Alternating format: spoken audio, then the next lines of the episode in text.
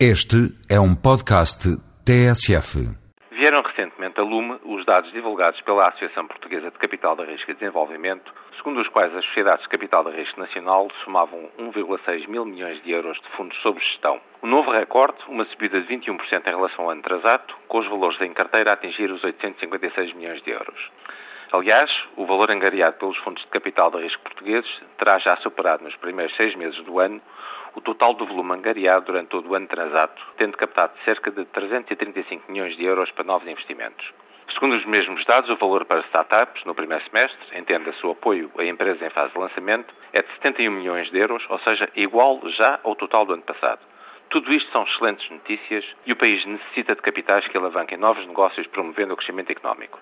Segundo os mesmos dados, o setor dos serviços seria o mais dinâmico, com 42% do total de investimento, logo seguido o setor energético.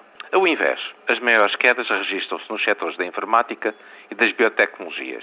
Ora, é precisamente este dado que é espantoso e perigoso e que, a meu ver, constitui sério motivo de reflexão e preocupação.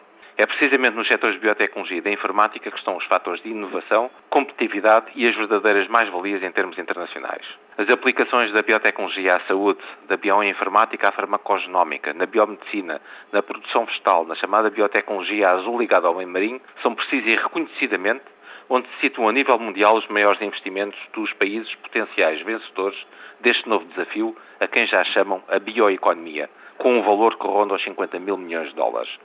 É isto que vai distinguir os vencedores daqueles que se vão irremediavelmente atrasar.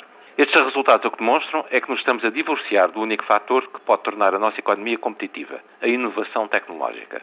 Vejo com dificuldade a inovação, e já agora o risco, que possa existir em mais de 40% de capitais de risco aplicados em serviços. Onde está o risco associado à verdadeira inovação? Por alguma coisa chamam os americanos este tipo de capitais venture capital, ou como se dizia em Portugal no tempo dos descobrimentos, aventura. Talvez não seja por acaso que são os americanos a dominar a bioeconomia do século XXI. O suficiente para já terem soado todas as campanhas de alarme na União Europeia.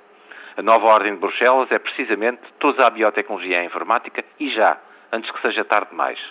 Será que em Portugal perdemos a capacidade e vontade de nos aventurar na ciência e inovação e só arriscamos para comprar feito? É urgente que esta situação mude radicalmente e haja um verdadeiro empenho a arriscar naquilo que de facto pode vir constituir reais mais-valias, fator de modernidade e competitividade da nossa economia. Pela nossa parte, faremos tudo o que estiver ao nosso alcance para mobilizar a comunidade para este desafio de que depende do futuro comum. Nem para isso tenhamos de navegar em mares desconhecidos e alterosos, mas certamente com a aventura na alma e não no bolso.